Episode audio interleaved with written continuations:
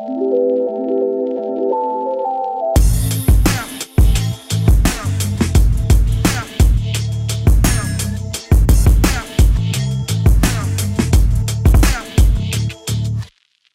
ist Pia von Opinory mit einer neuen Folge OMR Media. Und in dieser Folge habe ich mich mit Turi Munte unterhalten. Turi ist der erste Investor, den wir hier im Gespräch haben. Er ist Venture Partner bei North Base Media, einem Venture Capital Fonds, der sich auf Startups und Unternehmen aus dem Medien- und Medientechnologiebereich spezialisiert hat und einen besonderen Fokus auf internationale Wachstumsmärkte von Märkte von Ostafrika bis Indien hat. Medien, Journalismus und Venture Capital, das wirft man eigentlich nicht unbedingt in einen Topf. Und genau deswegen fand ich das Gespräch mit Turi auch so spannend. Dazu, welche Trends er sieht, was sind aktuell die spannendsten Medien-Startups im Markt, wie funktioniert Dis Disruption in der Medienwelt welche, auf welche Kriterien achtet er, von welchen Startups können sich etabliertere Player was abschneiden und so weiter. Eines seines, seiner Investments zum Beispiel, so ein junges, content-getriebenes, erfolgreiches Medien-Startup aus den USA, ist zum Beispiel gerade dabei, ein Pizzamuseum in New York aufzumachen als einen Umsatzkanal. Turi selber ist eigentlich Journalist, hat im Mittleren Osten berichtet für BBC, Economist, CNN, NBC und so weiter. Hat selber ein paar journalistisch getriebene Unternehmen gegründet, bevor er Investor wurde. Und äh, alles weitere hört ihr in unserem Gespräch. Viel Spaß. Hi, Turi. Great to see you. Great to see you. Thanks for coming. Finally, yes. Thanks for having me. And I want to jump into something that I've been curious about the moment I met you, where you introduced yourself to the audience of a conference as the cuddly media investor. I want to know what is a cuddly media investor and what makes you a cuddly media investor. Um, well, let's unpack versus that. uncuddly. Well, exactly. We should unpack that. So perhaps um, media investor. The first, let's let's just look at what a media investor is. Yes. There aren't that many of us. Um, That's why I wanted to talk to you. Exactly. So so venture capitalists' ideal type of investment is a widget which can be made by a dozen people and then scaled to a billion users without really adding too much um, work to the process. Media is almost the opposite, right? Media is um, every day you start, as the French say, naked and in the wind, having to build out your audience, build out your content, starting from scratch. It's a human heavy uh, industry and it requires, uh, th- th- there's no widget. And you had no illusions around this when you got into it? I have no choice so far as it's yeah. been my entire life. Okay. Um, and um, just because things are a lot of hard work doesn't mean that they don't end up creating gigantic value there is no inverse correlation um, based around laziness. If you see what I mean. So, um, so most VCs, however, are nervous about media. Media's had a terrible reputation and a terrible run for the last 15, 20 years or so. This high point of media from a revenue perspective um, in the 90s and early 2000s suddenly stuttered and crashed as the internet really completely flipped the business model, as you know. So classifieds to start with, Craigslist has often been blamed as a kind of the first judder um, to hit the me- to hit media revenues. But basically, um, the internet, which is an aggregator of other people's content, um, refactored and repurposed in a completely different way, replicated the kind of model that the, newspapers, media organizations had. They just did it much, much, much more cheaply, and in, and in many ways. Um, well, some people would say illegally, but but um, but they they re- they rejigged the terms of engagement between content and consumer. So back to Cuddly. Yes, One, exactly. So, so two things. One, me, media investing. Very few people do it because media itself has had a terrible run over the course of the last few years, and means that most most investors want um, want a different kind of shaped companies to drive their venture returns. Um, so we're very few and far between. We are, we hope, cuddly because one. Is it something that all of you say about themselves? No, I'm the only Englishman. They're all serious. They're all serious people. Um, but I think we're cuddly because we've run media companies and we've started media companies and we've built them and we've grown them over years and we've seen a huge amount of the pain of being operators. Um, and one of the you know, VCs are always putting each other down because they're competitive amongst themselves. But it is true that um, that um, VCs who've been on the other side of the table tend to be a little bit um, more founder friendly than those who haven't, and um, um, and and I think in in our particular case, um, we make a wild effort to be to remind ourselves of what it's like to be on the other side of the table and remind ourselves that the clever people mm-hmm. in the relationship between an investor and an investee, the clever people are always the investee. Mm-hmm. And you still have a focus or passion for the Middle East. And sometimes there are great things to learn from in me, for media from emerging markets, like micro payments in uh, in in East Africa ten years before they did uh, get any traction in the in the West. So, what can European and American publishers learn from their colleagues in the Middle East these days? In the Middle East, well, let's let's take it a little bit more more broadly because we so the North Base Media thesis is twofold. Yeah. So we invest in two different kinds of um, media. On mm-hmm. the one hand, we invest in media technology, mm-hmm. and then on the other hand, we invest in actual media companies all mm-hmm. over the world. Let me explain the thesis behind each of those theses. media tech, we still believe, is a fundamentally brilliant investment mm-hmm. because we are 100% convinced that the same kind of technological disruption, which has upended the entire media industry for the last 15 years, is just going to accelerate. Technological disruption, which will have an impact on production, which will have an impact on distribution and monetization, on formats, on how audiences engage with content, etc. That disruption is set to continue. And so we invest in those technologies which accelerate that change um, because we feel there's going to be real value built into those technologies. Some examples from your portfolio? From our portfolio, um, yes.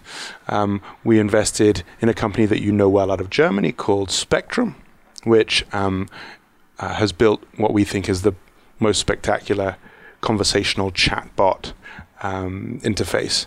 Um, they work with media, they work with brands, um, and the reason, reason that we invested in them was our conviction that the messaging experience was a completely different form of media, and me- media, and that pushed at scale as it grows, it, al- it allowed publishers and brands to talk in a completely different way to their audience. Rather than broadcast, they were able to broadcast to millions of people, but in a personalized way.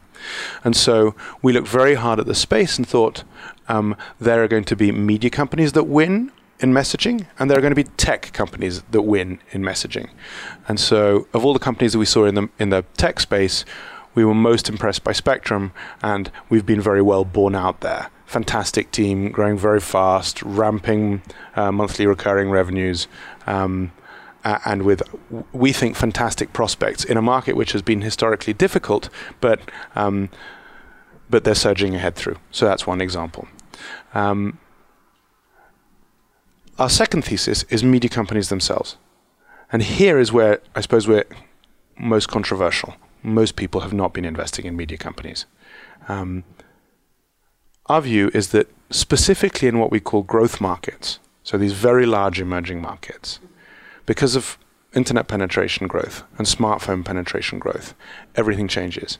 So infrastructure changes, banking changes, in, insurance changes, but also media radically changes.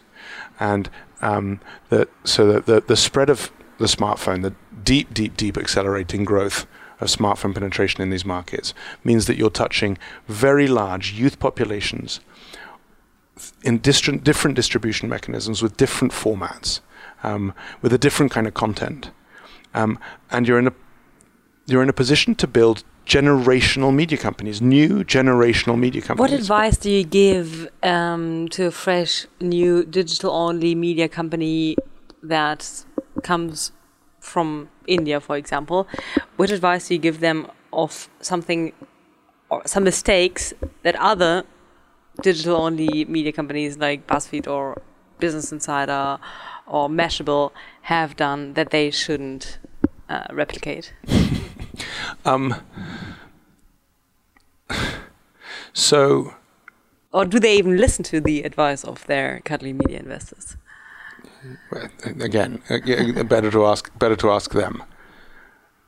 Media companies face um, face different challenges generationally, and um, it, you can learn a lot from contemporary companies, but I'm not sure you learn that much from companies that are even five or ten years older than older than you. Um, just because the ecosystem has changed so very, very radically. Facebook changes an algorithm, and suddenly everything that was right 10 minutes ago is a disaster today. So I feel like um, we're in a world which is changing too rapidly to be able to even make those comparisons between. But there's Facebook, and then there's, for example, um, going all the way for distributed content um, and not going the way, but keeping a loyal audience on your platform, for mm-hmm. example. It doesn't have to be Facebook; it can be anything else. But um, there, I'm, def- I'm, I'm sure that some some shifts or changing that are happening these days with established digital-only publishers are things that new ones will definitely avoid. Um, I think that's right. Perhaps just at a m- much more macro level. Uh-huh. Um, the, this, uh, us, the, I tell you what we look for in, yeah. in, in new media companies. We look, we look for, a, for very old fashioned things like an extremely clear voice speaking to an extremely clear demographic. Uh-huh. So without editorial purpose and without a really authentic voice, you don't have a media business. So that's the old fashioned thing and has always been true of, of media and, companies. And, and what, for example, would not fall into this bucket of this strong voice and this traditional good journalism? So, good journalism or, or, or, or good entertainment or good infotainment or whatever it is, yeah. um, perhaps more than ever, if you don't really, truly, and authentically reflect the interests of the, me- the, the audience that you're talking to, they're going to leave you for somebody who does. So, um, so getting that right is, we think, absolutely fundamental, and that's always been a truth in media. So that's one thing we look for. We look for a really smart kind of ki- killer app approach to distribution, mm-hmm. and a really smart data-driven sense of how that distribution works. So that's, I think, fundamental. So are they are people is, is the team that we're that we're engaging with really, really conscious of the ways in which their content hits. Who's really good at this? Within our portfolio, pretty uh-huh. much everybody, because it's what we optimize for. But for example, what are they getting right that the others don't get right? Um, what are they getting right that the others don't get right? I think that um, early early days laser focus on who's engaging with you and what key metrics you want to be driving there. Early days, a really strong feedback loop between editor, if you want, product manager, and data analyst. So that's really working properly. Um, and then, so that, that's from a distribution and content optimization perspective. And, the, and then I suppose the last thing that we always drive for is um, is multiple revenue streams. Multiple revenue streams, which also means multiple products. So um, the, co- the media companies that we like best are ones that have a whole bunch of owned audience, that have a whole bunch of distributed audience, that have and can monetize both, and monetize both in multiple different ways. So whether that's video or programmatic or sponsored or native, membership, subscriptions, events, merchandise, whatever it is, um, but who are th- who are really thinking about all the ways in which they can be touching this group of people and making them theirs. What's the most extravagant or unusual revenue stream one of your portfolio companies? One of our media companies, this one started off as a tech investment, which is why, um, which, which, is which is why we have it because we only invest in growth media in growth markets for media. But this is an American company that is just launching the Museum of Pizza. Hmm. um, they started as a. Um, they're right now. They're a pretty much exclusively Facebook uh-huh. Media company. They do. They were doing. They're doing somewhere some somewhere around 400 million video views a month, uh-huh. with a very very distributed audience, brilliant, very very lean, very small team, and they wanted to move into events. And it turns out that pizza is about the thing that most people love most. Um, and so they are launching a pizza museum in New York and then That's see great. whether it takes it where, where, where, where, it goes from there. That's great. That's pretty extravagant. It is. It is. It is. So, is this company one of your favorite media startups that you've invested in right now? And what other companies did you not invest in Oof. that you now find interesting? Um, that would be saying. That would be saying. And and and, and, and also the one of the interesting things about It can VC. be personal preference. eh, but well, personal preference.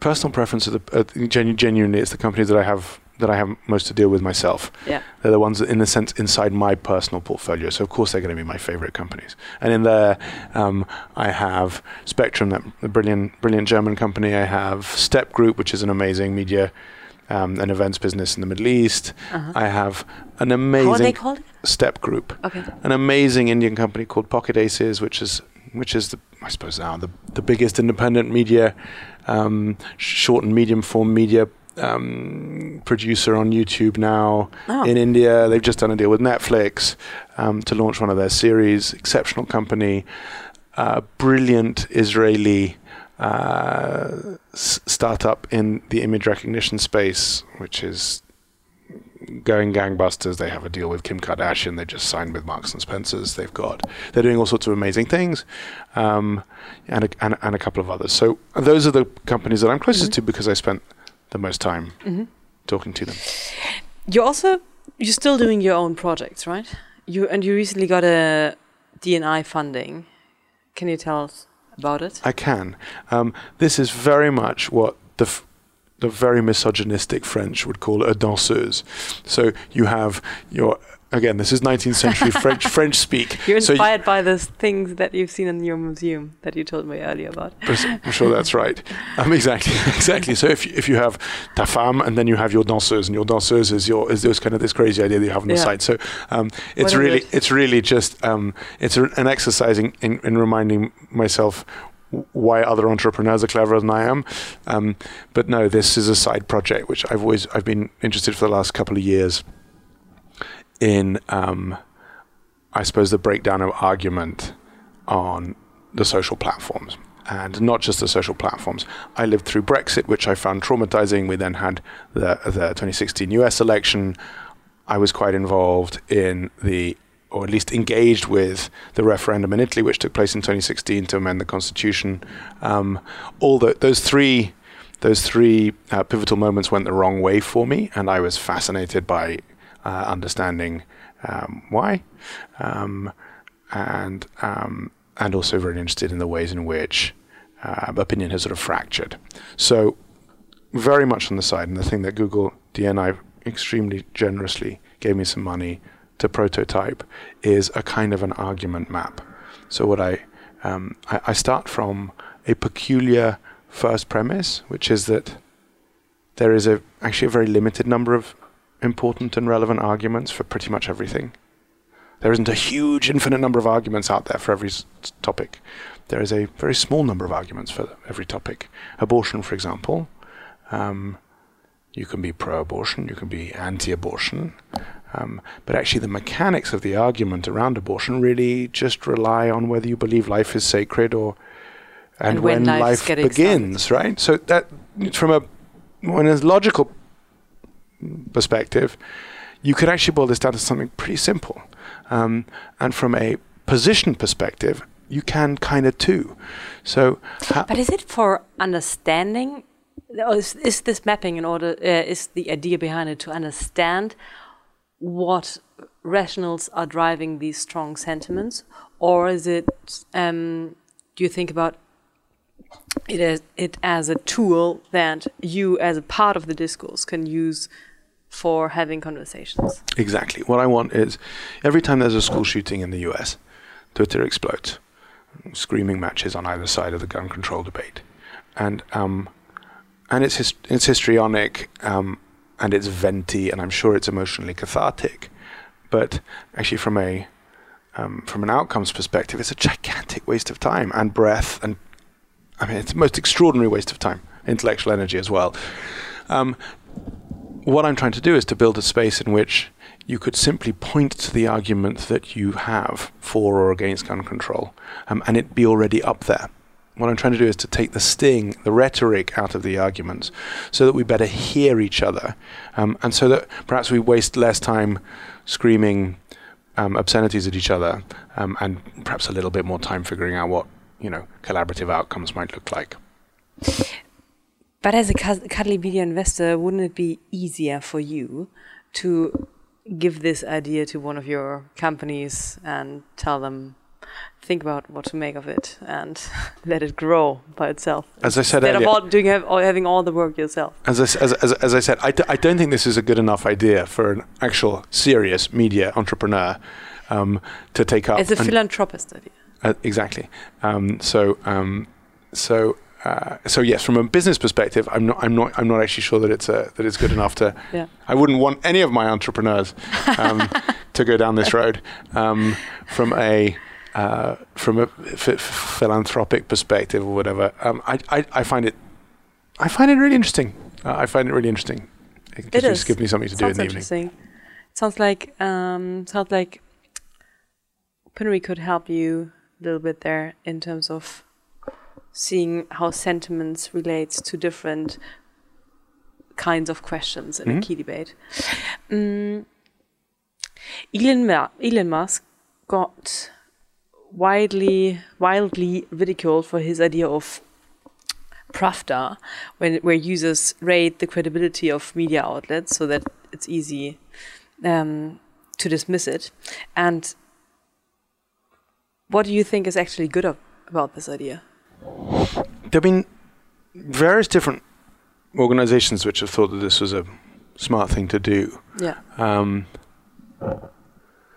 there is a big U- there's a US a US company um, that that is trying to do specifically this and has raised six or seven million dollars to do precisely that. Um, my sense is that um, this is exactly the kind of project that a collaborative network should be involved with. Um, but uh, I d- so on the one hand, let me just back up a little bit. Lots of lots of people have have, have, have, have thought this was a sensible idea in the aftermath of all this fake news gobbledygook that we've had over the last two years.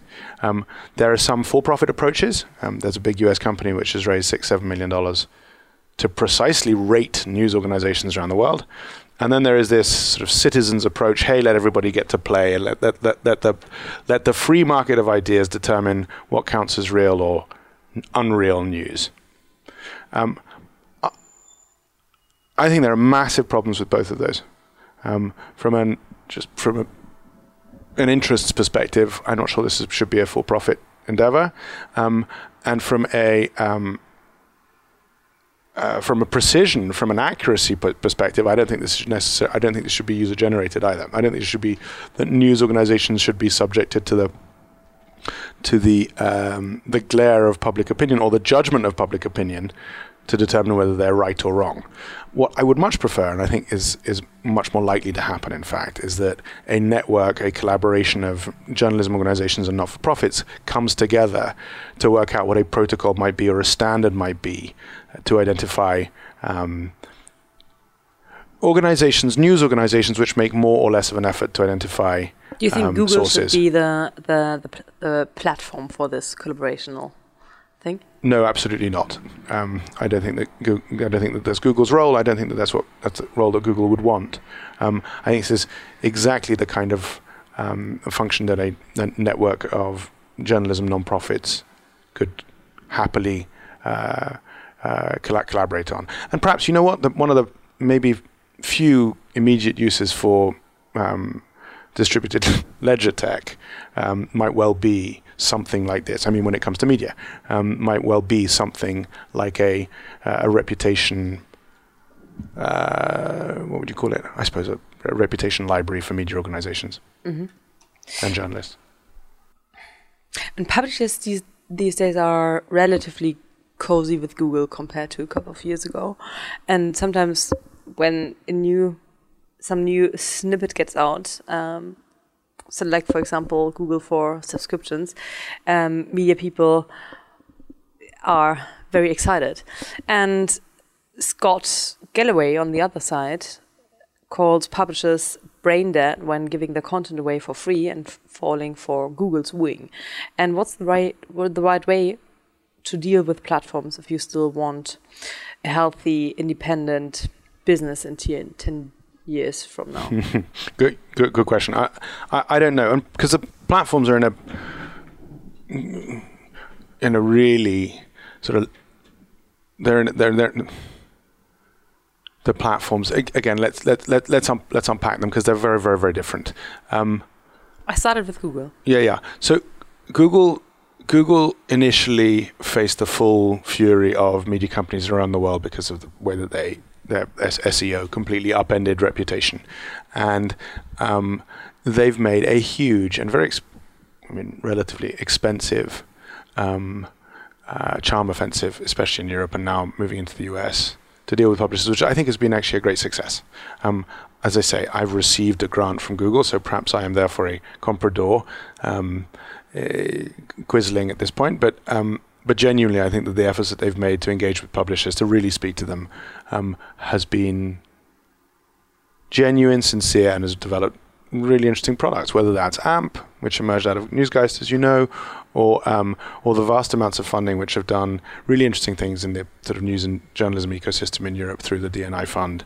I think they've done a great job, and I think the thing that they've been able to do is to convince European publishers, at least, that they're sincere in trying to figure out how to where their role sits in the ecosystem. Um, there are still issues; they still have issues. Um, the Google Knowledge Graph is straightforward piracy of content if you want, and has killed off a whole, whole raft of businesses and makes things difficult for others. Um, but but um, but Google is, I think, in, intelligent and nuanced when it when it when it considers free speech, when it considers the business models of publishers and others. Facebook has been, um, as we know, a kind of a car crash over the last couple couple of years, not just because um, of sort of the internal mechanisms of the plat- platform, but also the response of the execs when things started to go wrong. Um, they're also very, very carefully rethinking the ways in which they engage with publishers, not just from a business perspective, but also from political and mo- moral perspective, especially on the free speech issue. I think they're a really long way, really long way from getting the, um, I suppose, the moral, the moral bit right. Um, the conversations that I've had with Facebook execs um, are unsophisticated when it comes to the nuance around free speech and the political role that a platform like Facebook uh, has. I, th- I, th- I, think they're devoutly Californian, and um, do you think they're changing direct directions? I mean, that's what that's what we hear in the newspapers, and maybe you know. Did you hear the, the interview with Mark Zuckerberg and Kara Swisher? I did, yeah. Yeah, I didn't really have the feeling that he's he's really getting it or that he really I mean, he kept saying some people in the internet get some things wrong and you shouldn't be too hard against them, or in a way, something like this. And I, there I did not have the feeling that he's fully uh, convinced and um, serious about, about doing something there. Uh, this is I, I, I, I got I actually got a very similar sense from you from from from from from that interview. Um,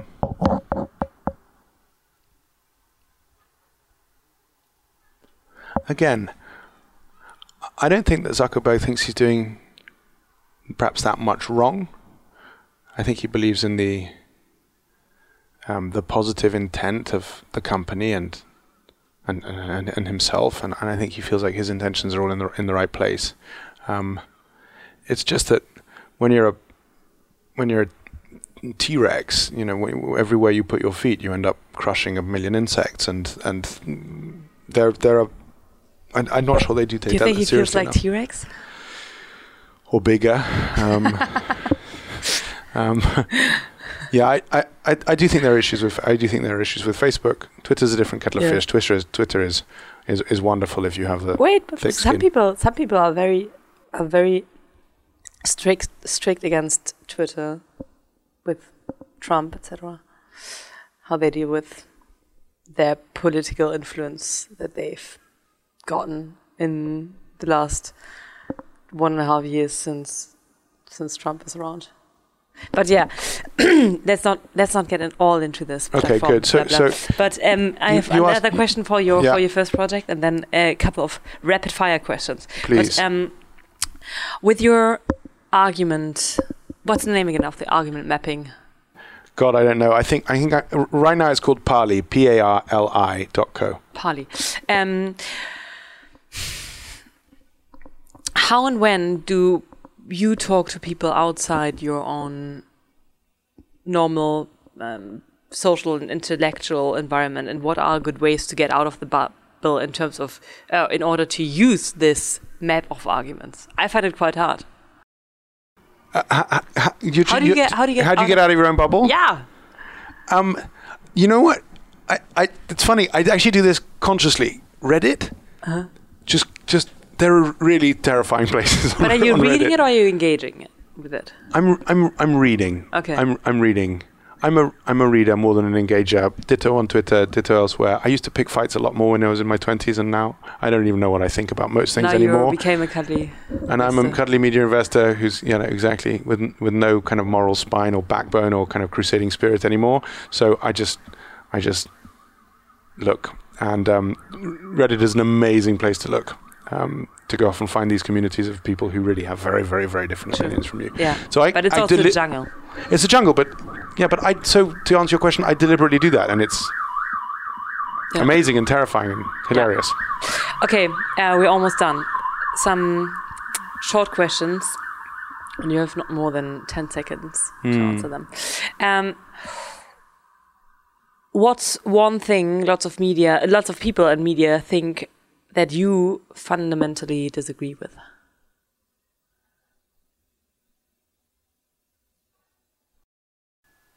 That is so many negative. Ne- I mean, I don't. How would I know what people think 10 about? seconds are over. Yeah, they have no idea. Fail. Okay. Three publishers, three publishers that I'm interested in your answer that will no longer be around in three years. Three publishers that will no longer be around in Yeah. three years. Um, You must have a perspective here as a VC. God, I mean, the, the heartbreaking thing is so many, so many, so many local newspapers, um, which we've been looking at. I've been looking at separately. So local newspapers. Who else do I think is going to die? You know what? I, it's that almost feels like wishing for failure. I, and I, I, know. would- I can't I, do feel that. You, I can't feel do you. that. Okay, understand. Um, okay, but then positive. Uh, journalism's greatest opportunity today. Audio. Um, super excited by audio. Super, super excited by the platforms. And from a content perspective, but also from an investment perspective, we think there is so much work to do in the audio space. The fundamental piece here is that, Do you have any interesting companies yet? yeah, we absolutely do and continue to look very hard. We're invested, it's one of the companies in, even in, in my portfolio called Spoken Layer out of the US um, that started off as a brilliant logistics company doing um, doing audio transcriptions of, of written content for the big media publishing houses and is now starting to bundle and aggregate and put that together in ways which is going to be really powerful um, as it engages with these big new platforms. Our view is that at a political level, um, audio finally gives publishers the chance to not screw up their relationship with a new platform. They got it wrong with the search engines. They got it wrong with social. Um, audio, let's let's make sure they get it right. And Spoken Layer is a company that we think will help do that. But we also think we also think he says pompously. I also think that um, a lot of the AI companies that I've seen in media, content recommendation, for example, um, curation, and the rest, they're super useful when it comes to search and written text, but they are wildly they, they are standard deviations more useful when it comes to audio because the audio experience itself is is completely different from search. It turns out that we're really good at reading, we're really good at skimming when we read, we're really good at, at engaging in visual content at massive speed. Audio, we can't. We don't know how to do that. We can't. It's difficult to browse through audio. It's difficult to search through audio. It just takes too long. So, So that is audio. where we feel, I feel that artificial intelligence can play a massively important role. The smartest way to fund good writing, writing, 10 seconds. The best way to, to, to fund um, all great content is to get your consumers to pay for it. Um, and we love paywalls. In fact, we invested in a paywall company. We continue to look at lots and lots and lots of paywall companies. That direct relationship between producer and consumer is sort of it's a marriage made in heaven. Um, video, is it a salvation or delusional hype? So I mean, it's it's maybe maybe it's both. It certainly was. It looked like a salvation, and then You know really, our tool, the speedometer? It what? Our tool, Yeah, yeah. the speedometer? Yeah, So- exactly. Which one, on which side it is? It, right now, it's a massive delusion, and, uh, uh, and has been has, has cost people a fortune and hasn't provided the results, in large part because of the way that Facebook finally engaged with it. Um, but the video is a huge role. I, I, I I've never particularly enjoyed it because I like skimming and I and I read faster than I can listen or see. Um, but it plays a does play a huge role. I have kids who I don't think can read. How old are they? They're 11 and 15, so they should be able to. They should be. The most interesting emerging market for media. uh, from a both I suppose from a tech and from an audience and from an investment perspective. Um, well, they're the media, they're the markets that we're interested in. So already there's been a proper explosion in media markets from a from a content and audience perspective in places like Indonesia, for example, where one of our companies, IDN Times, has had stratospheric growth. The same is true in Taiwan, where one of our companies, the News Lens, has had also stratospheric growth.